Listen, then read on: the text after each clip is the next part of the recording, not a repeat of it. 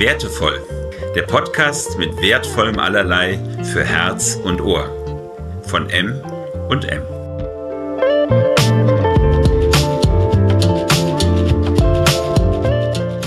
Marion und Martin nehmen dich mit auf eine Schatzsuche in die Welt der Werte zusammen mit Interviewpartnern aus Gesellschaft und Wirtschaft. Herzlich willkommen, Marion. Meine Güte, wie schnell vier Wochen vergehen. Wie ging es dir in der letzten Zeit? Ich hatte Gott sei Dank sehr interessante berufliche Projekte und im Gegensatz zu sonst waren die meisten online. Die Coachings, die Aufstellungen, die Beratungsprojekte, alles online in mehreren Sprachen mit Dolmetschern. Man muss sich ganz schön umstellen in der Zeit und es ist gut zu erleben, dass es vielen Menschen so geht, dass man nicht allein damit ist und dass auch keiner Perfektion erwartet. So gehe ich halt mit meinen Kunden und meinen Kollegen gemeinsam einen Entdeckungsweg zurzeit. Wie ist es dir ergangen? Ich hatte ein ganz besonderes Erlebnis. Ich war in Bremen in Norddeutschland und äh, dort im Hotel Upleven. Das Hotel trägt den Namen Hotel am Rande der Welt. Dort habe ich mich mit Freunden auf die Forschungsreise in die Stille begeben eine ganz tolle Erfahrung. Kann ich dir später nochmal weiter vertiefen, aber sonst kommen wir mit den 40 Minuten Podcast-Zeit nicht hin. Es war wirklich traumhaft. Und ganz vor kurzem, Samstag, war ich mit meinem Bruder mit dem Motorrad im Spessart unterwegs. Ich kannte den Spessart noch nicht. Wunderschöne Gegend, viel Natur, ein Traum für Motorradfahrer. Das war bestimmt nicht das letzte Mal, wo ich in den Spessart gekommen bin.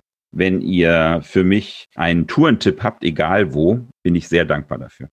Marion, hast du ein Fundstück für uns? Ich habe das Buch Gefühle lesen, wie sie Emotionen erkennen und richtig interpretieren. Das ist ein mega spannendes Buch von Paul Ekman.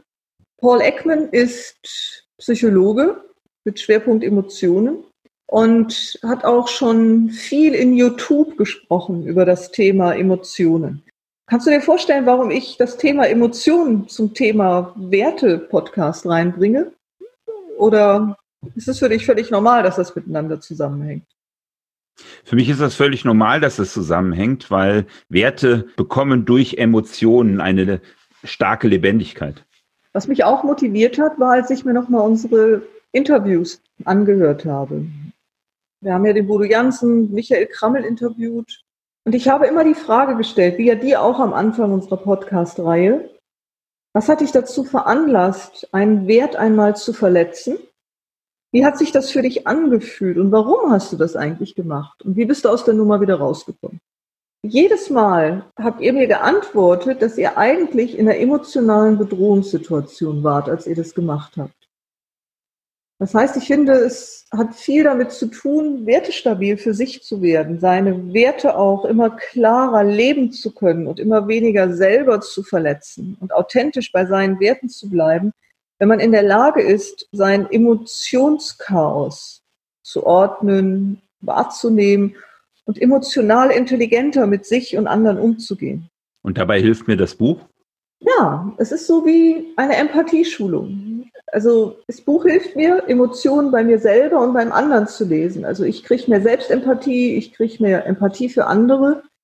Ich kann durch dieses Buch lernen, Emotionen nicht nur zu verstehen, sondern auch besser mit ihnen umzugehen. Dass sie mich nicht haben, sondern ich die Emotionen habe und sie somit weniger Chaos bei mir verursachen, sondern dass sie für mich auch eine Kraft bedeuten. Egal, ob es jetzt negative oder positive Emotionen sind. Eine Kraft bedeuten, durch Situationen hindurchzukommen. Und je stabiler ich in meinen Emotionen bin und je achtsamer ich mit ihnen umgehe, umso konsequenter kann ich meine Werte leben, weil ich weniger Bedrohung durch Emotionen erlebe.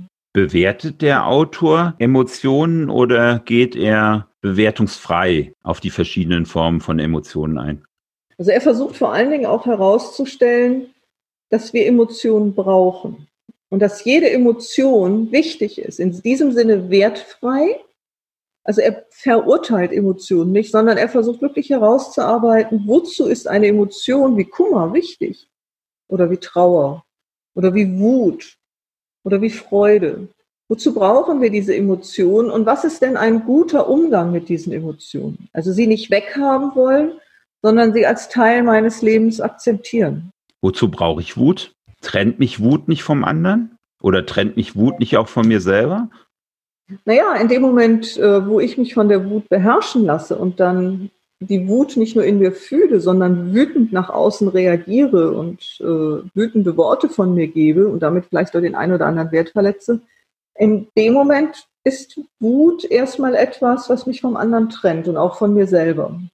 Und Paul Ekman plädiert dafür, dass man lernt, die Wut bei sich zu lesen und erstmal in sich hineinzuspüren, warum ist man wütend und dann dem anderen zurückzuspiegeln, zum Beispiel, dass er mich gerade wütend macht, aber nicht den anderen wütend zusammenzubrüllen.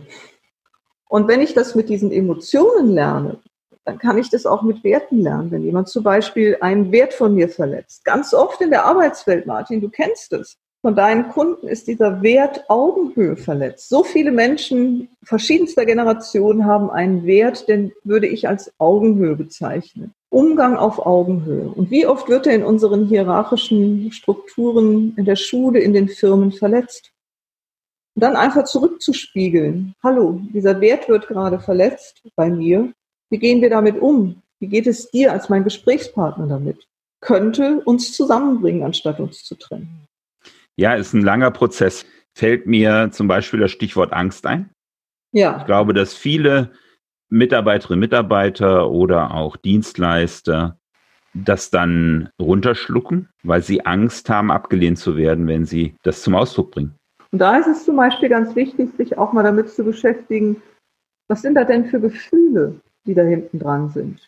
Wie kann ich die bei mir selber lesen? Wie kann ich damit selber umgehen? Oder wenn ich merke, jemand anders hat Angst, zum Beispiel mein Kind in der Schule oder mein Mitarbeiter vor einer Präsentation, wie kann ich seine Gefühle gut lesen und auch empathisch und gut darauf eingehen. Magst du mir noch mal die drei stärksten Kapitelüberschriften aus dem Buch nennen, die du für dich selber gefunden hast? Einmal die erste. Emotionen quer durch die Kulturen. Das ist etwas, was uns Menschen vereint. Und was in den Kulturen nicht unterschiedlich ist. Wir haben alle die gleichen Emotionen, wir gehen nur unterschiedlich damit um. Ganz starkes Kapitel. Dann das letzte Kapitel. Mit Emotionen leben, die nicht weghaben wollen, sondern sie als Teil unseres Lebens zu akzeptieren, auch im Miteinander. Ganz, ganz cooles Kapitel. Und was mich selber äh, sehr, sehr weit gebracht hat, ist das Kapitel rund um das Thema Trauer und Verzweiflung. Weil ich habe bei mir oft gemerkt, dass ich auch manchmal traurig und verzweifelt bin in bestimmten beruflichen Situationen. Und es hat mich dazu gebracht, meine Teilnehmer, meine Kunden zu fragen, wie es ihnen denn in bestimmten Situationen geht, die wir miteinander teilen. Trainingssituation, Coachingsituation, Beratung. Und denen ging es auch oft so. Und da heraus ist immer mehr dieser Gedanke entstanden und inzwischen ja auch das äh, Merkmal, was mich begleitet, Trainings und Coaching ko-kreativ und auf Augenhöhe zu machen. Kann ich das Buch auch ohne Vorbildung, emotionale Vorbildung äh, lesen? ohne daran zu verzweifeln? ja, das geht. Also ich kann auf die Abkürzung gehen, ich kann mir in YouTube was dazu angucken, zum Thema Gefühle lesen von Paul Ekman. Und gleichzeitig, wenn man Lust hat, wirklich ein bisschen was über sich und andere zu lernen, kann man in dieses Buch eintauchen. Es ist in einer verständlichen Sprache geschrieben. Das ist ja sowieso oft Bücher, die aus dem Amerikanischen kommen, sind deutlich leichter für uns zu lesen, auch wenn sie von Wissenschaftlern geschrieben sind. Es ist keine wissenschaftliche Sprache. Es ist eine gut eingängige Sprache, viele Fallbeispiele. Es macht Spaß. Danke. Martin, was hast du uns denn mitgebracht heute als Fundstück? Also ich bin am Montag von den Socken gewesen. In der Frankfurter Neuen Presse ja? startete eine neue Serie zu Werten. Gesellschaft im Wandel und was wirklich zählt, ist deren Thema. Das hat mich natürlich super neugierig gemacht. Ja, und was hat dich denn daran neugierig gemacht und warum starten die so eine Serie? Was ist deren Motivation? Was deren Motivation ist, das werde ich nochmal mit der leitenden Redakteurin äh, besprechen und hinterfragen. Die konnte ich leider in der Kürze von gestern auf heute nicht erreichen, habe mich aber bei ihr angemeldet. Ich finde es auch toll, dass eine Zeitung so ein Thema aufmacht, weil das ist meiner Meinung nach ein sehr positiv besetztes Thema und was Menschen auch, auch Impulse und Hoffnung und so weiter geben kann. Also die starten mit der Frage, die wollen sie in dieser Serie, die sechs Wochen läuft, erörtern und erforschen, was macht unsere Gesellschaft eigentlich aus? Welche Werte einen uns? Und was ich sehr spannend finde, welche entzweien uns vielleicht auch? Wie haben Sie damit gestern angefangen? Also wie war der Aufschlag? Also die haben die Fragen dargestellt, motiviert da mal äh, reinzudenken und reinzugehen, wie sich der Wertewandel in der Gesellschaft entwickelt, ob es auch Veränderungen von Werte gibt im Laufe der Jahrhunderte. Wer hat sich denn früher schon mit Werten beschäftigt? Was ich ganz interessant fand, Friedrich Nietzsche hat vor rund 150 Jahren schon die Frage in den Raum gestellt, ist es nicht kälter geworden? Okay, was meint er damit oder was meinen die damit? Warum also Nietzsche meinte die Kälte, Nietzsche meinte die Kälte in der Gesellschaft. Ach, die Kälte. Und das vor, vor 150 Jahren. Und wir beschäftigen uns doch heute auch bei diesen ganzen Hassposts und, und diesem Hass, der im Raum steht, ja auch mit dieser Frage, war unsere Gesellschaft jemals so kalt wie heute? Und jede Generation diskutiert über ihre Jugend, die nicht zuhört und faul ist und nicht das tut, was ihre Eltern wollen.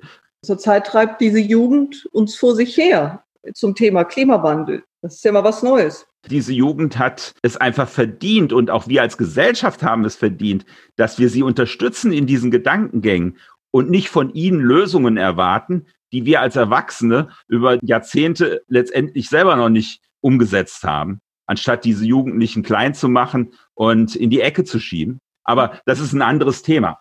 Dann hat man berichtet über ein Beispiel, Biosolavi beziehungsweise Solavi, soziale Landwirtschaft. Das hat man anhand einer Biosolavi-Initiative aufgezeigt, was sie da machen, dass sie eben solidarisch gemeinsam Früchte anbauen, diese ernten und dann in der Gemeinschaft dann auch verteilen. Und die Gemeinschaft finanziert letztendlich den Aufwand, diesen Ackerbau zu betreiben. Was ich auch gut finde, sind so Fragen, haben sich die Werte verändert? Oder sind die Werte etwas, was von irgendjemandem mal festgelegt wird und dann zementiert wird? Und wenn ja, wodurch haben sie sich verändert? Und was ich auch eine spannende Frage fand, ob sich unsere Werte langfristig oder auch ganz akut durch Angst vor Corona, Flüchtlingskrise und Klimawandel verändern. Das ist ja das, was ich bei meinem Fundstück gesagt habe, dass es schwieriger, anspruchsvoller ist, seiner Wertelinie zu folgen, wenn man psychologisch und emotional im Bedrohungsmodus ist. Das würde sich ja genau damit decken, diese Fragestellung der Serie dieser Zeitung. Das war jetzt die erste Folge. Wenn wir den Podcast ausstrahlen, ist ungefähr die Hälfte der Zeit rum, weil wir ja schon ein paar Tage vorher aufzeichnen. Die Serie läuft dann noch drei Wochen und ich glaube, es lohnt sich mal zu schauen, was man im Netz zu dieser Serie findet. Ich kann diese Serie nur ans Herz legen. Irgendwo hatte ich das Gefühl, das ist die Printausgabe unseres Podcasts. Fragen, die da aufgeworfen werden, sind die Fragen, mit denen wir uns beschäftigen, Fundstücke finden wollen, die die Menschen inspiriert ich fühle mich von dieser Serie sehr inspiriert.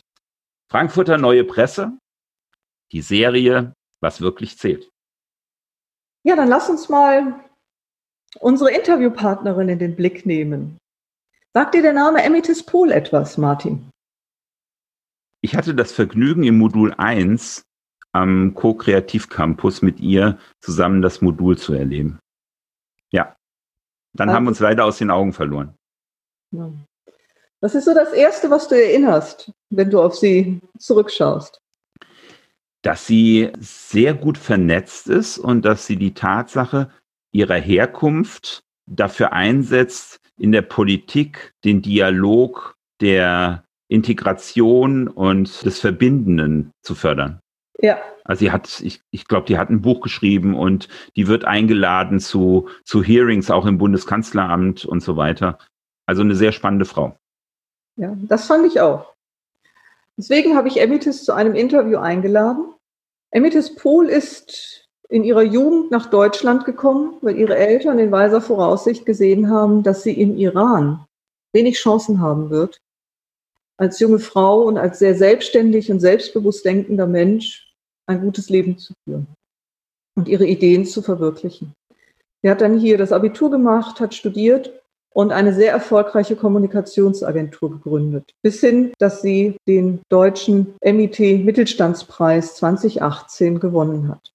Und dann gab es etwas in ihrem Leben, was sie dazu bewegt hat, ein Buch zu schreiben. über ihren Werdegang und über dieses Buch Deutschsein für Anfänger. Darum geht es gleich in dem Interview. Deutschsein für Anfänger. Ein toller Titel. Was mich aber mehr berührt hat, war der Untertitel. Integration ist meine Pflicht. Ich glaube, dass Integration auch leichter fällt, den Menschen leichter fällt, wenn sie es wirklich wollen. Ich hoffe, dass dieses Buch dazu beiträgt, dass mehr Menschen Lust haben auf Integration, entweder sie zu unterstützen oder sie auch selber zu leben. Ich freue mich sehr, jetzt Emitis Pohl begrüßen zu dürfen. Emitis, danke, dass du dir heute Zeit nimmst. Hallo. Hallo, liebe Marion. Vielen Dank für die Einladung. Habe mich sehr gefreut. Emitis, was hat deine Eltern damals bewegt, dich nach Deutschland zu schicken? Was war der Hintergrund? Damals war es der Krieg. Im Iran herrschte der Iran-Irak-Krieg und natürlich Eltern banken um äh, ihre Kinder und die Zukunft ihrer Kinder. Und für meinen Vater war es klar, es ist besser, wenn meine Tochter im Ausland lebt. Und das war auch natürlich mein Wunsch. Ich habe meine Eltern unter Druck gesetzt. Ich möchte gerne das Land verlassen. Ich möchte hier nicht alt werden. Und ähm, das ist natürlich für Eltern, ihr einziges Kind äh, wegzuschicken, ist das natürlich nicht so leicht. Aber die haben es am Ende getan. Und in der Hoffnung, dass es was aus mir wird. Das war, ich glaube, die Bedingung für meine Eltern. Du wirst in Deutschland studieren, aus dir muss was werden. Und diese Worte sind noch immer noch in meinem Ohr. Mit 14 Jahren, als ich in den Flieger gestiegen bin, beweist uns, dass du es auch schaffst, dass du es schaffen kannst. Du hast ja auch einen interessanten Weg hinter dir. Du bist ja was geworden. Du bist heute Mutter von zwei wunderbaren Töchtern. Du hast eine Kommunikationsfirma aufgebaut. Wie hast du das geschafft? Was war deine innere Stärke, mit der du das hinbekommen hast? Und wie hast du den Weg der Integration auch für dich geschafft? Ich glaube, das ist diese Zielstrebigkeit, die wir besonders auch Iraner haben, dass wir immer ein Ziel vor Augen haben. Natürlich nicht alle, überall auf der Welt Menschen sind unterschiedlich, aber bei uns Iraner merke ich immer wieder auch im Freundeskreis und bei Verwandten, dass das enorm geprägt ist, ein Ziel vor Augen haben und dieses Ziel auch um jede Macht umzusetzen. Mit Gewalt, wenn es sein muss. Und ich glaube, das ist das Rezept gewesen, das Geheimrezept. Ich, ich muss es schaffen. Ich schaffe das. Wenn die anderen es schaffen, schaffe ich es auch. Und äh, natürlich hat man einen auch viele Steine in den Weg gelegt. Das ist normal im Leben, dass das alles nicht glatt läuft. Aber was macht man an, am Ende daraus? Ich habe aus diesen Steinen was Schönes gebaut, würde ich heute beantworten. Ich habe was Wundervolles gebaut. Es waren harte Wege, es waren steilige Wege, aber ich habe es geschafft. Und ich kann zurückblicken und auf den Schulter klopfen und sagen, ja, du hast es geschafft. Du hast ja die Agentur EP Communications aufgebaut und hast dafür auch den Preis des Mittelstandes 2018 bekommen. Was hat dich als Unternehmerin ausgezeichnet? Was haben deine Kunden, auch deine Mitarbeiter an dir wertgeschätzt? Wenn man mich kennenlernt, sagt man, oh Gott, die möchte ich nicht als Chefin haben. ich glaube, ich möchte mich auch nicht als Chefin haben.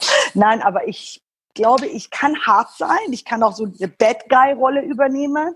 Aber ich habe auch ein großes Herz und das wissen meine Mitarbeiter zu schätzen. Wenn du meinen Ex-Mitarbeiter und Mitarbeiterinnen heute fragen würdest, sagen, Emi ist unsere Mentorin. Emi ist für uns wie eine Mutter und wir waren immer eine Familie. Und das war für mich immer wichtig, das war eine Priorität. Wenn ich mich selbstständig mache, möchte ich gerne, dass meine Mitarbeiter sich auch wohlfühlen, weil sie auch die meiste Zeit in dem Unternehmen verbringen. Und das ist praktisch ihr zweites Zuhause und ihre zweite Familie. Und ich habe ihnen immer das Gefühl gegeben, wir sind eine Familie. Und ähm, diese Thema auch Mobbing oder Lustlosigkeit, wenn das ein Thema war, wollte ich dann auch offen und ehrlich damit konfrontiert werden. Das haben die auch dann auch immer getan, aber sie haben sich immer wohlgefühlt bei mir, immer. Und ähm, ich habe auch viele junge Menschen ähm, in mein Unternehmen aufgenommen, die ich dann auch praktisch begleitet habe in ihrem Leben. Und ähm, weil ich habe immer so das Gefühl, ich kam selber mit 14 nach Deutschland. Es gab viele Menschen, die mich begleitet haben, ob es Lehrer waren, ob es Mentoren waren, ob es äh, Nachbarn waren, ob es tolle Freunde waren. Und ich würde gerne diese Rolle übernehmen. Okay. Ich wünsche mir diese Rolle einfach auch meinen Mitarbeiter, so wie ich auch meine Kinder gebe, dass ich das diese Menschen noch gebe und ihnen die Möglichkeit gebe. Also diese, diese Menschen großziehen, wie so dein eigenes Baby und dann einfach mal auch abgeben, sagen, jetzt kannst du deinen Weg gehen. Und das ist mir jetzt wirklich nach 15 Jahren Selbstständigkeit gelungen. Ja, also das heißt, ein zentraler Wert für dich ist es, die Unterstützung weiterzugeben, die du selber erlebt hast, als du in Deutschland genau. angekommen bist. So der Wert, eine gute Mentorin zu sein, eine gute Wegbegleiterin für andere zu sein. Und Menschen zu motivieren. Menschen zu motivieren, okay. Weil mich musste man auch motivieren. Ähm, lern die deutsche Sprache oder ähm, geh zur Schule oder geh studieren oder trau dich auch mal, sich selbstständig zu machen. Ich hatte einen Kunden gehabt, der hat mir Aufträge gegeben, weil er mir vertraut hat, weil er mir das Gefühl gegeben hat, du schaffst es. Und ich hatte solche Menschen, Gott sei Dank, in meinem Leben. Sonst wäre ich wahrscheinlich heute nicht da, wo ich heute stehe. Also ein Wert, der da hinten dran ist, ist dieses Thema Vertrauen. Menschen haben dir vertraut, du hast das Vertrauen nicht enttäuscht und du vertraust wiederum deinen Mitarbeitern und gibst es weiter. Genau das. Ja. Du hast ja die Messe Caravan groß gemacht mit deiner Kommunikationsagentur. Wie hast du das geschafft? Also wie hast du die Menschen an Bord bekommen, die ja sehr, sehr unterschiedlich sind in dieser Branche? Ich weiß noch, als ich mich selbstständig machen wollte und ich habe äh, zu meinem leider jetzt verstorbenen Kunden, der auch ein Mentor für mich war, der sagt habe, gib mir bitte den Auftrag, ich schaffe das. Und er guckte mich an, ich war Anfang 30, er sagte, vergiss es, das, ist, das geht nicht, das können wir nicht machen. Ich habe gesagt, warum? Weil ihr Männer seid und weil ihr alle über 60 seid oder warum? Vertraut ihr nicht eine Frau und dazu auch natürlich eine Migrantin oder woran liegt das? Er sagte, nein, ich weiß es nicht. Und das ist natürlich ein Verband, da sind Mitglieder und die müssen entscheiden. Und ich habe gesagt, dann gib mir einfach eine Chance und wir machen es so. Wir machen dieses Projekt, das war 2007. Und wenn ich es nicht schaffe, möchte ich keinen Cent von euch haben, keinen Cent. Aber wenn ich schaffe, dann möchte ich gerne alles bezahlt bekommen, was mir auch zusteht. Ja, und äh, das, wir haben diesen Versuch gestartet und äh, es hat am Ende so gut geklappt, dass sie einfach nicht mehr auf mich verzichten wollten. Ich habe natürlich auch nächtelang mit zwei kleinen Kindern, ich, ich weiß noch, von zu Hause hatte ich eine, meine Firma zu Hause gehabt. Habe ich natürlich gearbeitet bis zwei, drei Uhr, habe ich selber die Briefe alle zugeklebt, weggeschickt oder auch die Pressemitteilung geschrieben, Konzepte bearbeitet, weil ich auch kein Geld für Mitarbeiter hatte. Und ich glaube, das ist nämlich auch ja, mein Geheimrezept gewesen, ja. Sich nicht selber schade zu sein, Dinge zu tun. Ja, ich, ich, ich habe einfach Dinge getan, wo ich dann auch mir vielleicht am Anfang nicht zugetraut habe, aber andere Menschen mich dazu bewegt haben. Die haben mich an die Hand genommen. Die haben gesagt, du schaffst das, versuch es doch einfach. Und das war damals dieser Mentor oder Kunde, der mir diesen Auftrag gegeben hat und ja, danach auch zwölf oder dreizehn Jahre mit mir dieses Projekt großgezogen hat. Also wir haben es gemeinsam, die Messe, echt groß gemacht. Das ist auch eine richtig große Messe. Wenn man heute durch die Hallen der Caravan geht, dann kann man sich gar nicht mehr vorstellen, dass die eines Tages mal klein gewesen ist. Das ist eine sehr große Messe geworden. Und diese kleine Zeit haben wir auch erlebt. Wir haben auch die Finanzkrise erlebt 2008, wo wir da heulen standen, weil die Messehallen total leer war und nichts los war. Aber ich habe dann auch erlebt, dass ich mit meiner Kampagne sie zu Verband des Jahres gemacht habe. Du hast ein Buch geschrieben, was mich sehr fasziniert hat, was uns auch zusammengebracht hat. Das ist das Buch Deutsch sein für Anfänger. Integration ist meine Pflicht. Worum geht es in dem Buch und was hat dich bewegt, dieses Buch zu schreiben? Diese besagte Silvesternacht war der Grund, warum ich meine Autobiografie geschrieben habe. Ich habe immer früher, wenn ich über meine, mein Leben erzählt habe, egal wo, ein bisschen in der Öffentlichkeit war oder bei Freunden oder Bekannte, die waren alle fasziniert für Deutsche zu sagen oder zu hören, was, du bist mit 14 ganz alleine ohne Eltern nach Deutschland. Und da habe ich immer gesagt, ja, irgendwann, wenn Sie mein Buch lesen. Ich weiß, es war irgendwann so für mich so automatisch drin, ich werde es irgendwann als Buch rausbringen wollen. Und ja, das war dann auch diese besagte Silvesternacht, wo ich dann auch mittendrin war. Ich habe das live erlebt, wo ich dann. Was Silvester, war das denn? Das war 2015 in Köln, äh, wo dann auch viele Übergriffe gab es auf junge Frauen und ähm, natürlich auch Thema Flüchtlinge.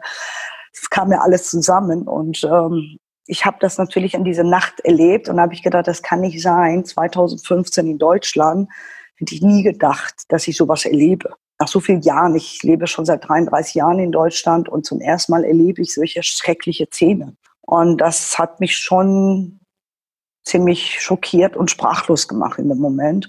Und da kam dann auch, dann wurde ich auch eingeladen, war ich auch in vielen ähm, Polit-Talk-Sendungen und da kam dann auch ein Verlag aus Schweiz, Fontis Verlag, auf mich zu und hat mich darum gebeten, dass ich das halt dann auch ein Buch verfasse. Und dann habe ich natürlich tagsüber gearbeitet in meiner Agentur und abends habe ich meine ganze Bücher von früher, ich habe ja immer Tagebücher geschrieben, habe ich sie rausgeholt, alte Erinnerungen aus der Kindheit immer rausgeholt aus der Kiste und habe dann halt innerhalb von sechs Monaten ein Buch geschrieben.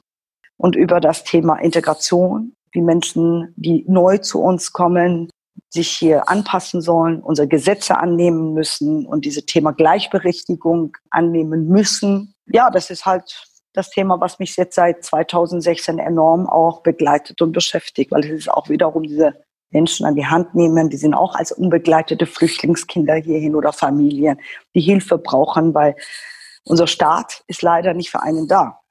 Wir sagen, aus humanitären Gründen sollen diese Menschen zu uns kommen, aber sie sind dann am Ende auf sich alleine gestellt. Und ähm, das ging mir auch vor 33 Jahren so. Und heute hat sich nichts nichts verändert. Gar nichts. Ob es ein Integrationsgesetz ist, ob es Thema Integrationskurse, ob es Thema auch ähm, Sprachen zu erlernen. Gab es ja keine Pflicht. Deshalb haben wir viele Menschen, die hier leben und noch nicht mal die Sprache sprechen, leider. Wenn ich dir so zuhöre, das Thema Integration ist etwas, was dich ganz stark bewegt. Welcher Wert steht bei dir hinten dran, wenn für dich das Thema Integration und auch bei der Integration unterstützend zu sein, wenn dir das so wichtig ist? Es gibt natürlich diese Thema Loyalität oder Mut zu machen oder diese Thema Offenheit und Optimismus und Vertrauen zueinander zu haben. Weil Integration ist ja keine Einbahnstraße. Das ist an der ersten Stelle sehr wichtig. Oder Thema auch Toleranz. Toleranz von beide Seiten. Dass ich eine deutsche Gesellschaft, wo ich jetzt anfange zu leben, dass sie, dass ich sie toleriere, dass es ihr Land ist, es ist ein Gastgeberland, wo sie mich aufnehmen und wiederum ich muss einfach auch Werte mitbringen, wo auch dann die Deutsche das auch annehmen müssen. Andere Kultur ist auch eine Bereicherung. Ähm, Thema Fleiß, dass Menschen auch hier arbeiten wollen, was auf ihre eigenen Beine stellen wollen, dass sie auch mal was erreichen wollen. Ich sage immer wieder, da bin ich sehr provokativ, wenn man mich fragt. Es gab auch einige Fragen von Journalisten damals, als ich mein Buch geschrieben habe. Ja, Frau Pohl, Sie sind ja aus einer wohlhabenden Familie gekommen. Sie haben es ja nicht schwierig gehabt, sich zu integrieren.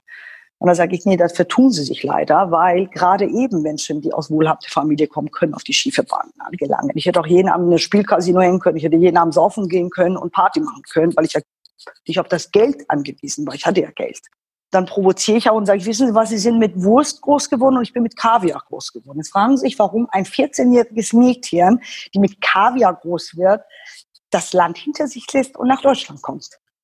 Und warum muss eine syrische Familie sein Haus alles hinter sich lassen und nach Deutschland kommen? Das hat immer einen Grund. Die kommen nicht aus Lust oder Spaß, sie kommen, weil sie einen Grund haben. Sie werden verfolgt, sie werden gefoltert, es gibt viele Gründe. Ich spreche nicht von Wirtschaftsflüchtlingen. Ich spreche von Menschen, die wirklich einen Grund haben zu kommen. Und was dich ja bewegt, ist dieser Wert Toleranz. Ne? Also, dass auf der einen Seite die deutsche Gesellschaft mehr Toleranz und Offenheit gegenüber denen, die von ausländischen Gebieten hier hinkommen, auch oft nicht freiwillig hier hinkommen, zeigen. Und gleichzeitig diejenigen, die hier hinkommen, dass die auch wirklich eine Toleranz gegenüber der deutschen Gesellschaft mitbringen müssen. Also Toleranz von beiden Seiten. Das ist so dein Fokus, den du hast, wenn ich das richtig. Genau, genau. Wie ist dieser Wert in der Silvesternacht verletzt worden? Und was hat das mit dir gemacht? Kannst du das mal beschreiben? Sehr, weil diese Menschen wurden übergriffig. Es waren Jugendliche, Mädchen in dem Alter von meinen Töchtern, Und dann hieß es immer, diese Flüchtlinge, die traumatisiert sind. Dann frage ich mich, was ist mit diesen Mädchen, die in dieser Nacht traumatisiert worden sind? Warum fragt man sie nicht? Weil ich habe einige befragt, als ich mein Buch geschrieben habe. Und das müssen ganz schlimme Szenen gewesen sein. Und ich habe es ja selber auch bei Leibe erlebt. Ich bin eine echtere Frau in deren Augen und ich hatte einen Hosenanzug an. Also war noch nicht mal gewagt angezogen. Und trotzdem gab es obszöne Gesten oder Bein anfassen oder Hintern anfassen. Und das war einfach ekelhaft in dieser Nacht. Und das bewegt dich schon. Also das ist schon, wie soll ich das sagen? Das ist auch emotional nimmt dich das sehr mit, weil du auch selber Kinder hast, weil es hätte auch deine Kinder passieren können. Und da hat mir auch Toleranz halt in dem Sinne gefehlt, weil es dann auch immer so hieß, was passiert mit Flüchtlingen, die hierhin gekommen sind, die traumatisiert sind? Nein, was ist denn mit diesen Mädchen, die an diesem Abend die Leidtragenden waren? Was ist mit denen passiert? Die waren nie ein Thema, nie. Ich habe das Gefühl gehabt, dass es unter den Teppich gekehrt worden ist, dass das Thema einfach nicht in die Öffentlichkeit kommen sollte, weil es unangenehm war, weil es natürlich auch diese Flüchtlingswelle großes Thema in, in, in, den Nachrichten waren und auch äh, Menschen, die auch sich da gewehrt haben und wollten es auch nicht. Und äh, unsere Gesellschaft hat sich seitdem auch enorm gespalten, finde ich, enorm. Und ein Wert von dir ist ja nicht nur die Toleranz, sondern auch diese Spaltung wieder zu überwinden. Deswegen hast du ja auch das Thema Integrationscoaching, der ganz groß auf die Fahnen geschrieben und hast hier nochmal einen ganz neuen Berufszweig aufgemacht. Du bist zurzeit dabei, mit der Industrie- und Handelskammer, mit vielen Städten darüber zu sprechen, professionell Integrationscoaches auszubilden, damit beide Seiten sich aufeinander zubewegen. Welcher Wert treibt dich da an und auch welche Hoffnung liegt in diesem Wert? Meine Geschichte. Weil ich finde, wir haben in Deutschland so viele andere Probleme und wir diskutieren über Integration, wo ich sage, was ist mit Rentenpolitik? Was ist mit Gesundheitspolitik? Warum diskutieren wir nur über Integration? Weil unser Staat versagt hat. Weil unser Staat es nicht geschafft hat, vor 30 Jahren, vor 40 Jahren, vor 20 Jahren, wo wir viele Einwanderer hatten, wo wir Kriegsflüchtlinge hatten oder wo wir Arbeiter hatten, dass wir einfach ein Einwanderungsgesetz oder auch gar ein Integrationsgesetz zu verabschieden. Da haben wir komplett versagt. Und das habe ich selber bei Leibe erlebt. Und heute ist es nicht anders, weil ich sehe es bei meinem Flüchtlingskind. Ich habe ein Flüchtlingskind, das ich seit 2015 begleite. Und da sehe ich auch kaum Änderungen, wo ich sage, wann will sich endlich in Deutschland was bewegen und was ändern? Die Politiker reden gerne, die debattieren gerne, aber ich bin eine Unternehmerin, ich habe eine Vision und ich setze meine Vision um. das zeichnet uns Unternehmer um, äh, aus. Was ist denn deine Vision, Ermitis, was das Thema Integrationscoaching angeht? Erzähl mir davon dass das Integration ein Selbstläufer ist. Und für mich ist ein Vorzeigeland Kanada. Ich habe viele Freunde, die in mhm. Kanada leben und ich habe sie auch oft besucht. Und ich merke es immer wieder, wie bemerkenswert dieses Land das schafft. Wenn ich zum Beispiel in eine Bahn einsteige, da sitzen viele Asiaten, viele Afrikaner, Amerikaner.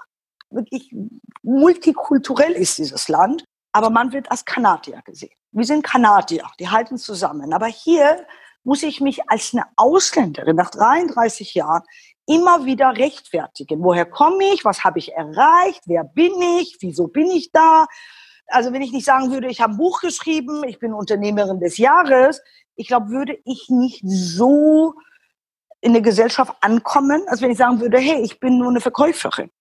Eine Verkäuferin hat auch Werte. Eine Verkäuferin kann auch eine besondere Mensch sein. Sie muss nicht unbedingt was, aber sie hat es geschafft. Sie arbeitet. Sie lebt nicht auf eure Taschen. Seid doch dankbar, dass diese Menschen da sind und hör auf, alle über den Kram zu scheren. Leider ist es bei Deutschen immer so, A, dass sie immer gerne belehren wollen, dass sie auch immer in die Schublade denken. In Deutschland ist es leider so, dass sie immer von, über Vielfältigkeit sprechen. Aber am Ende wollen die Deutschen keine Vielfalt. Ich will natürlich nicht sagen, dass alle Deutsche, um Gottes Willen, ich korrigiere es. Vielfältigkeit ist leider ein großes Problem hier in Deutschland. Ich meine, das Nachbarland Niederlande, die schaffen es auch mit der Integration wunderbar, finde ich. Es ist ein vielfältiges Land. Amsterdam, wir fahren nach Amsterdam, weil wir vielfältig sind, aber in Deutschland wollen wir diese Vielfältigkeit nicht. Und das finde ich halt sehr bedauerlich. Und das ist halt mein Wunsch, zu sagen, ich möchte nicht mehr sagen, ich bin eine Deutsche mit Migrationsvordergrund. Und wenn ich irgendwo reinkomme, dass das heißt, Sie sehen aber nicht aus wie eine Frau Pohl, dass ich sagen muss, wie soll eine Frau Pohl aussehen? Blond, groß, 1,80 Meter oder wie soll Frau Pohl aussehen? Ich möchte, dass das einfach, dass ich ankomme. Und wenn ich schlechtes Deutsch spreche oder einen Grammatikfehler habe, ja, so what, ist so, lebt damit. Aber ich bezahle hier Steuern. Ich habe hier niemandem was angetan. Ich habe nur nie vom Sozialstaat einen Cent bekommen. Also was wollt ihr? Ich bin eine Bereicherung für euch und lebt damit. Punkt. Das wäre mein Wunsch. Wenn du, wenn du auf deine Herkunftsfamilie guckst, auf deine Eltern und auf deren Familien, gibt es da etwas, was sich an Werten durchzieht bis heute in dein Leben, wo du sagst, das hat dich von deiner Herkunftsfamilie her gestärkt und das nimmst du auch mit hierhin in dein Leben in Deutschland? Oh ja, Ehrlichkeit. Thema Ehrlichkeit ist, habe ich als Kind schon gelernt und das waren die Werte, die ich mitbekommen habe. Direktheit, obwohl es eigentlich ein Stück Direktheit habe ich in Deutschland auch noch gelernt, weil im Iran ist direkt kann auch unhöflich sein und äh, deshalb werde ich auch oft äh, in meiner Heimat missverstanden oder direkt heißt unhöflich direkt. Aber Thema ist Zielstrebigkeit. Du musst ein Ziel vor Augen haben, musst du umsetzen. Vielleicht ist auch mein Sternzeichen, ich bin Steinbock, kommt auch noch hinzu. Aber Thema Ehre und Würde und Stolz, das kennt man in Deutschland nicht. In Deutschland ist das Thema Stolz halt sehr negativ besetzt. Okay. Aber wir Perser ist für uns Ehre, Würde, Stolz halt sehr, sehr wichtig. Hat schon eine hohe Bedeutung. Und äh, Thema Ehrgeiz, das sind so Werte, die ich mitgenommen habe, würde ich sagen, ja. Und dazu entwickelt hast du die Werte Toleranz und das Toleranz. Thema Integration ist ein ganz wichtiger Wert für dich. Ja. Hast du denn bei dir selber schon mal erlebt, dass du dieses Wertepotpourri, das dich ja sehr kraftvoll auch macht als Frau und als Unternehmerin, dass du das selber mal verletzt hast? Wie hat sich das angefühlt? Ja, habe ich natürlich. Man ist ja nicht äh, fehlerfrei. Ich habe vielleicht mal Menschen, die ich über alles liebe, Dinge versprochen, wo ich mich nicht dran gehalten habe. Das hat mir wehgetan im Nachhinein. Aber ich, man kann nicht die Zeit zurückdrehen. Es ist passiert, man kann nur aus dem Fehler lernen. Das ist mir, ja, des Öfteren passiert. Und was ich bei Menschen verachte und absolut nicht akzeptiere, ist Unehrlichkeit. Ich komme mit unehrlichen Menschen nicht klar. Also ich habe schon mal auch Freundschaften beendet oder ich würde auch nie einen Partner haben wollen. Also Unehrlichkeit ist für mich ein absolutes No-Go. No-Go. Was hast du denn gemacht, als du selber mal gemerkt hast, so, ups, da habe ich es jetzt nicht so geschafft, diesen Wert Ehrlichkeit selber zu leben? Wie hast du dich da so zurückgeholt? Das war ja nicht Thema Ehrlichkeit in dem Sinne, sondern eher was versprochen, wo ich mich nicht dran gehalten habe ja. und auch zugegeben habe. Ja. Also ist ja nicht so, dass ich versteckt habe. Ich habe ich hab was versprochen, wo ich dann selber mich nicht dran gehalten habe. Vielleicht nicht konnte und ich hätte es nicht versprechen sollen. Vielleicht das war halt der Fehler um einfach Ruhe zu haben, habe ich da Dinge versprochen, hm, hätte man nicht machen sollen, vielleicht nachhinein. Ja, es ist schon erniedrigend und schon beschämend. Also das Gefühl hatte ich auch und es war kein schönes Gefühl. Ja, aber gut, wie gesagt, nobody's perfect. Das ist, es passiert halt und man kann nicht sagen, ja, ich habe die Werte. Es gibt auch viele schlechte Eigenschaften, die Menschen mit sich bringen. Die habe ich auch ja, das ist halt das, wo ich meinte, ich habe gegen meine Werte definiert. Weil wenn ich sage, versprich mir das oder ein Mann, ein Wort, das habe ich auch in Deutschland gelernt, dann hat man sich auch daran zu orientieren und halten. Und wenn man selber das, diese Werte dann auch verletzt, ist es natürlich schon ja, nicht so schön. Dann verletzt du natürlich auch diese Menschen, weil dann verlieren sie auch dieses Vertrauen in dir. Und Vertrauen verliert man in Sekunde und Aufbauen dauert jahrelang. Ja, das ist richtig. Wie holst du dir Vertrauen zurück? Wie macht man sowas? Vertrauen zurückholen? Das ist sehr, sehr schwer. Das ist Wahnsinn. Es kommt darauf an, natürlich, was passiert ist. Ne? Wenn, ähm, das kommt immer auf die Situation an. Wenn du Menschen ständig anlügst, kannst du nicht so einfach wieder Vertrauen aufbauen. Aber wenn es ein oder zweimal Ausrutscher war, wo du dann Menschen verletzt hast, ja, musst du immer wieder halt ähm, ihnen beweisen oder zeigen, dass es wirklich nicht so gemeint war oder dass du es auch anders machen kannst. Also ich glaube, mit Ehrlichkeit kann man Vertrauen immer wieder zurückgewinnen. Mit Ehrlichkeit, ne?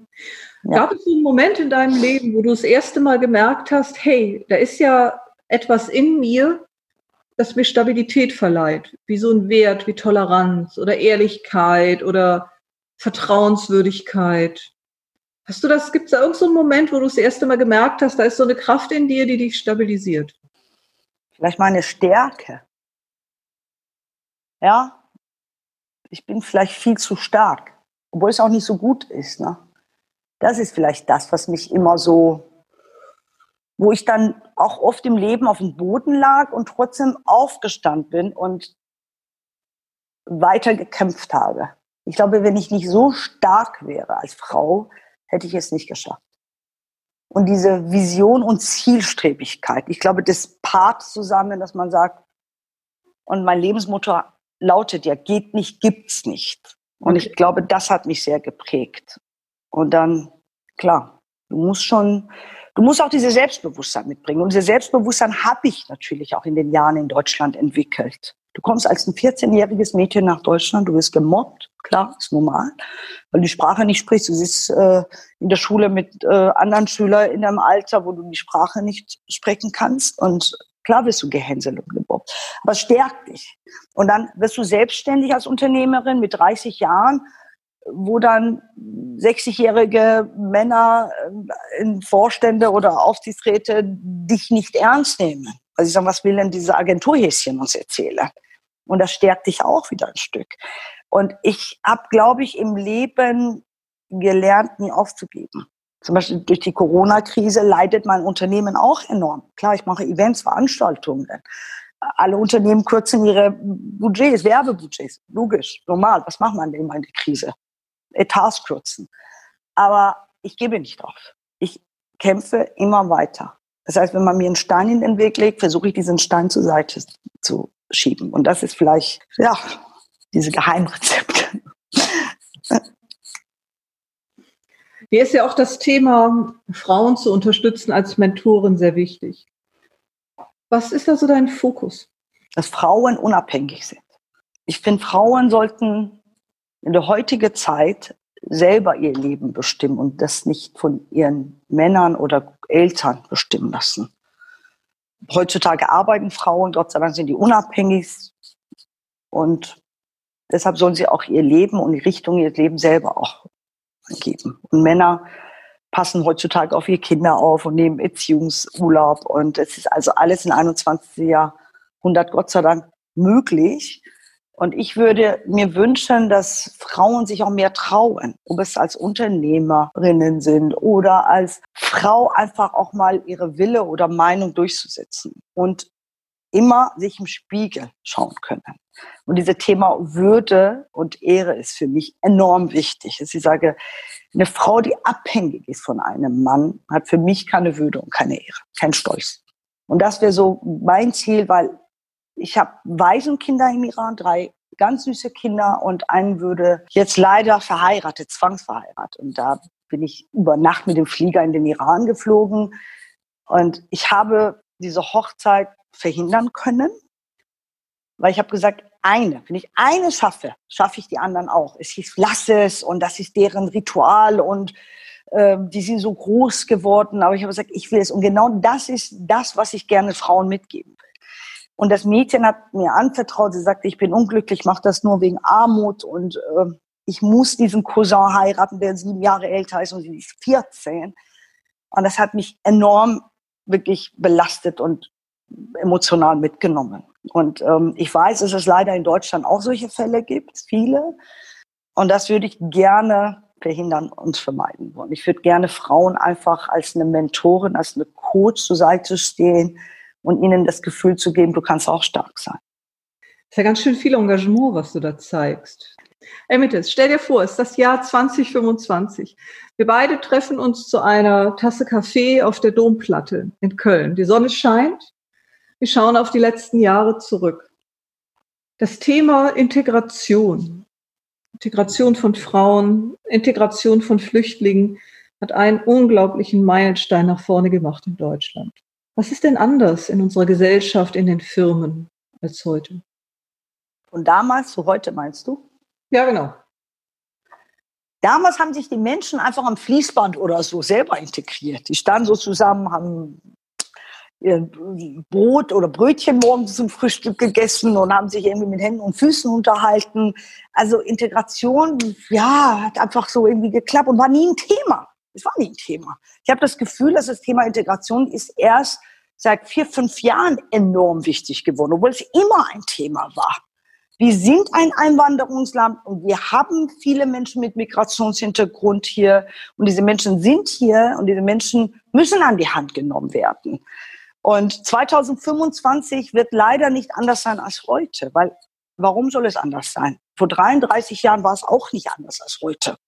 Deshalb sehe ich nicht so große Veränderungen, leider. Und deshalb ist es mein Herzenswunsch zu sagen, ich würde am liebsten was bewegen und was verändern. Und in der Politik kann ich es nicht, da bin ich machtlos, würde ich es nicht als Alleinkämpferin schaffen. Deshalb möchte ich gerne außerhalb der Politik ein Zeichen setzen und da eine Bewegung reinbringen. Das würde echt ein Herzenswunsch von mir sein. Ja, Traum. Emitis, vielen lieben Dank für das Interview. Danke dir. Hast du einen richtig guten Medientipp für uns rund um das Thema Werte? Der Medientipp dieser Ausgabe ist die Netflix-Doku Das Dilemma mit den sozialen Medien. Worum geht's da?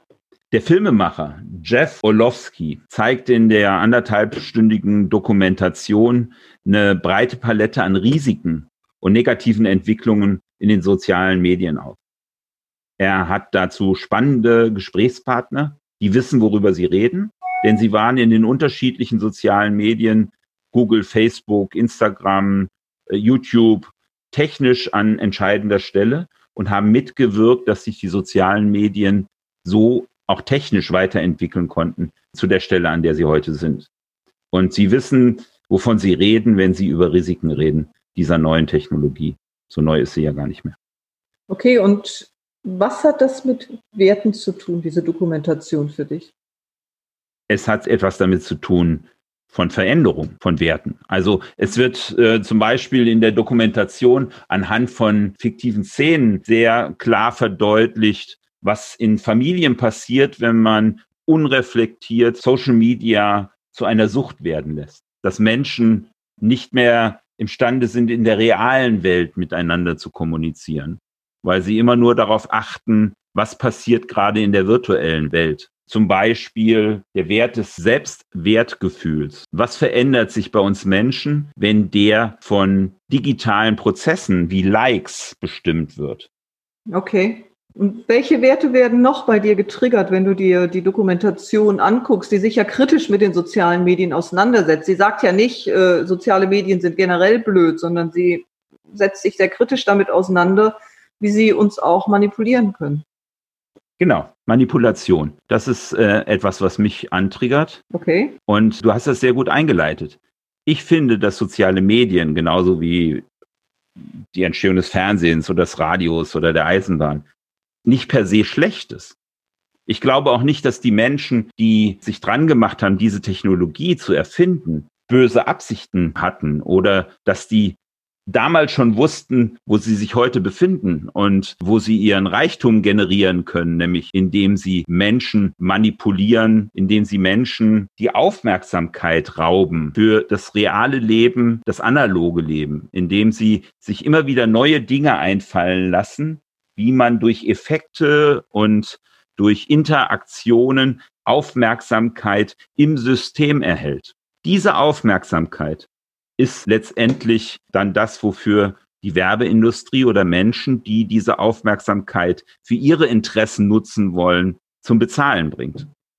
Also das heißt, wir sind quasi als User der sozialen Medien der Warenwert. Ja, einer, einer in der Doku sagt, wenn ein Produkt nichts kostet, was ich nutze, was passiert dann? Und er beantwortet diese Frage dann, dann werde ich zum Produkt. Und in Social Media werden wir durch unsere Daten, durch unsere Klicks, durch unsere Interaktionen das wertvolle Produkt für diese Konzerne, mit denen sie dann in der Werbewirtschaft oder in der Interessenswirtschaft hohe Beträge generieren können. Ja, und das ist ja nur eine Seite dessen wahrscheinlich, was in der Dokumentation kritisch angemerkt wird. Gibt es noch einen anderen Punkt, der deine Werte triggert, außer dieses Thema dass wir manipuliert werden, um mehr im Social-Media-Raum zu sein, um mehr Warenwert für die Unternehmen zu generieren? Ja, das eine ist, ist, das eine ist der Suchtfaktor, ja. der sehr deutlich dargestellt wird. Und das andere ist eben die Kraft der Manipulation. bis hin zur Manipulation von Wahlen oder die Manipulation von Kaufverhalten. Also das gab es auch schon vorher. Das ist jetzt kein Problem von Social Media schlechthin, sondern das gab es vor Social Media schon. Aber Social Media ist wie ein Brennglas. Ich glaube, es war noch nie so effektiv wie heute durch diese ganzen Daten, die zur Verfügung stehen. Wir werden wie immer diesen Link zu der Netflix-Doku, der kritischen Auseinandersetzung mit Social Media bei uns im Podcast zeigen. Kann auch auf unserer Homepage dann nochmal nachgelesen werden. Und wir freuen uns, wenn ihr uns dazu Feedback gebt, wie ihr diese Doku fandet ob ihr diese Doku wertvoll und wertevoll fandet und ob diese Doku auch nicht ihre eigenen Werte verletzt hat, nämlich nicht manipulativ zu sein.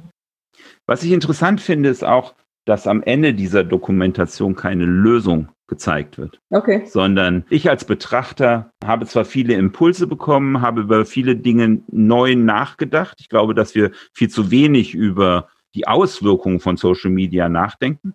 Wir genießen, dass wir in Kontakt treten können, mit Menschen an, in ganz anderen Regionen dieser Welt oder dass wir uns abstimmen können und dass wir uns vernetzen können und so weiter.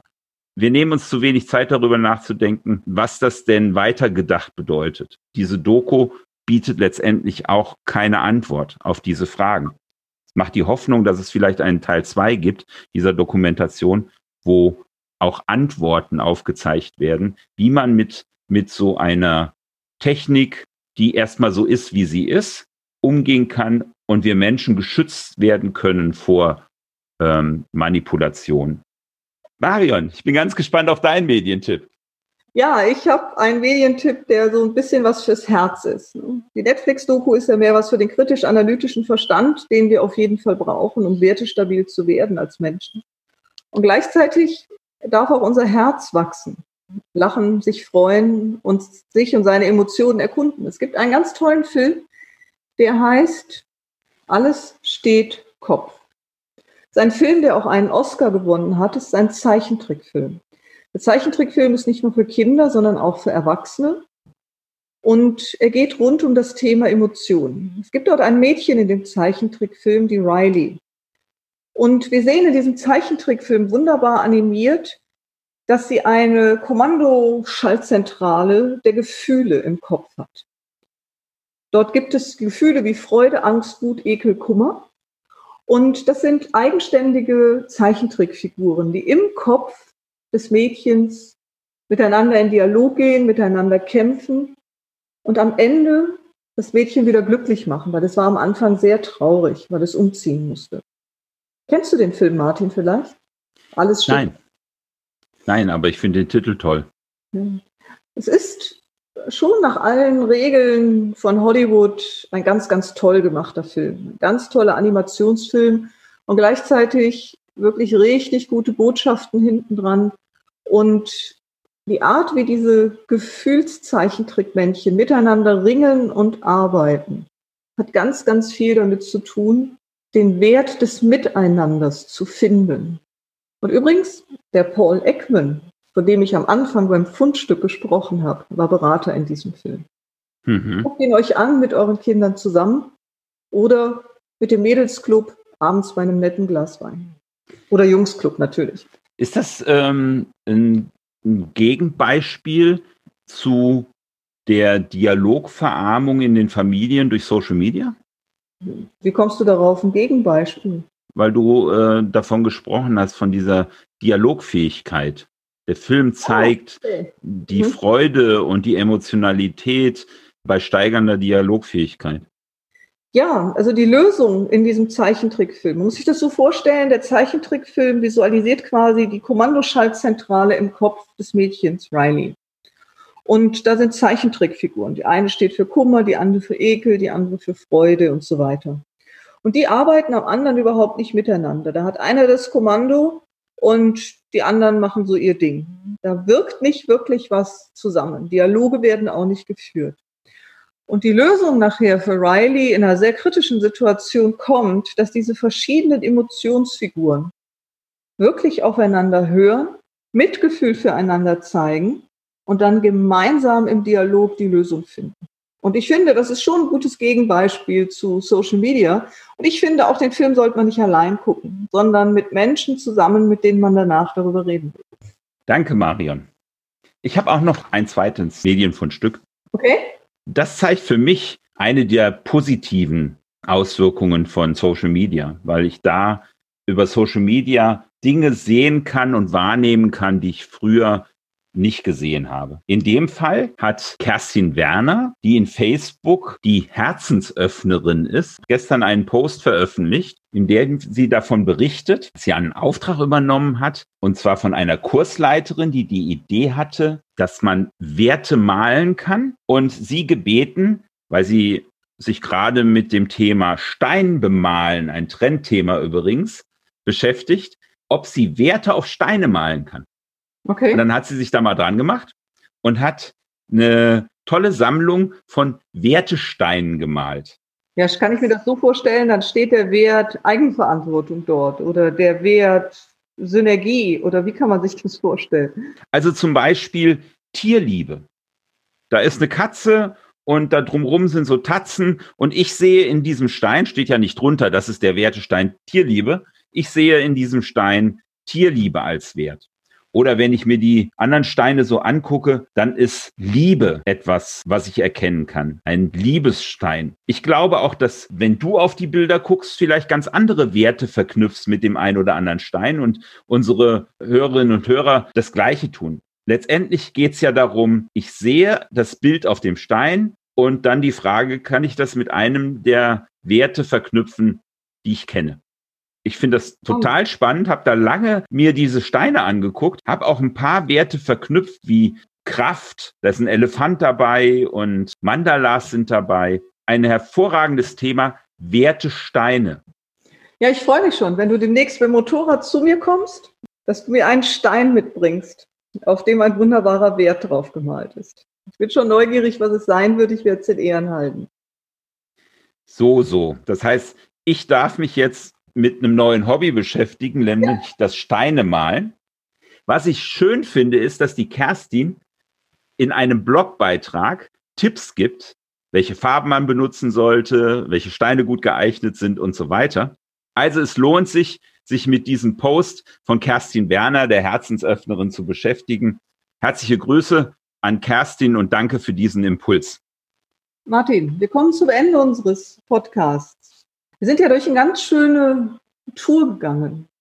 Angefangen von der hohen Schule der Manipulation durch Social Media und wie unsere Werte dadurch auch verletzt werden, bis hin zu was ganz Persönlichem, die Umgang mit Emotionen, Wertesteine und mittendrin eine Interviewpartnerin, die durch ein einschneidendes Erlebnis ihre Wertelandschaft hinterfragt hat und trotz erfolgreicher Berufstätigkeit nochmal einen Schwenk genommen hat in eine ganz andere Richtung.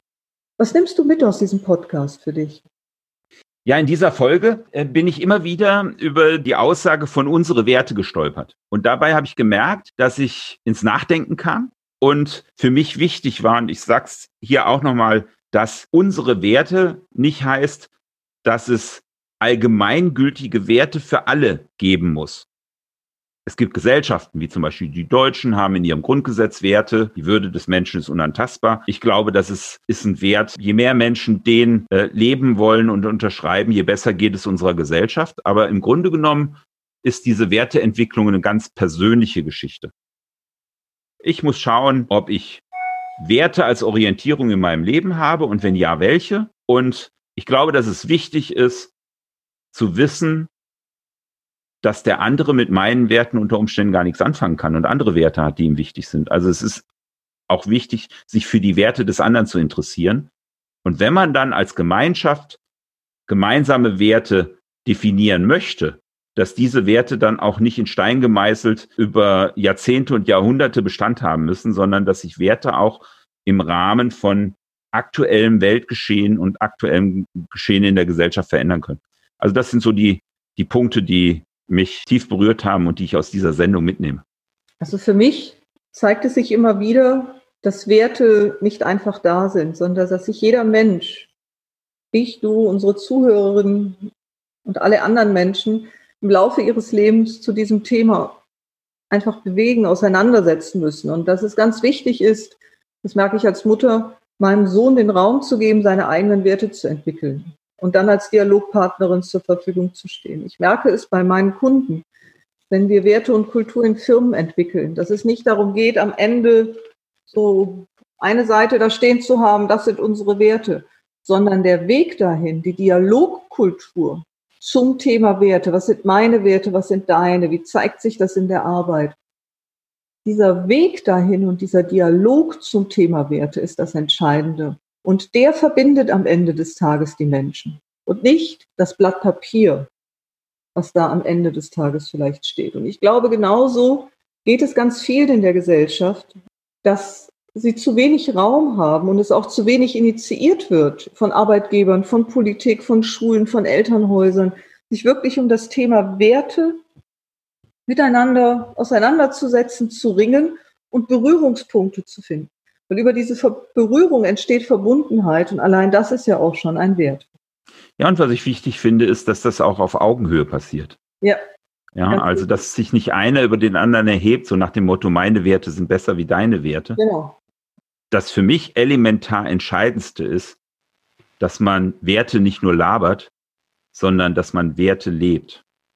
Es werden Werte an viele Stellen geschrieben und es gibt Menschen, die sich darin sonnen, das in Worte zu fassen. Aber ich glaube, das Entscheidende in meinem Leben ist, einen Weg zu finden, das, was ich als Werte auch auserkoren habe, mit Leben zu füllen. Zum Ende dieses Podcasts möchte ich nochmal die Frage in den Raum stellen, was macht unsere Gesellschaft aus? Welche Werte einen uns und welche entzweien uns vielleicht auch? Ich würde mich sehr freuen, wenn ihr Lust habt, eure persönliche Antwort dazu uns zu schreiben und mit uns in den Dialog zu gehen. Vielen Dank fürs Zuhören. Vielen Dank fürs Lauschen, fürs Mitdenken. Bis dann. Tschüss. Danke, Marion. Tschüss.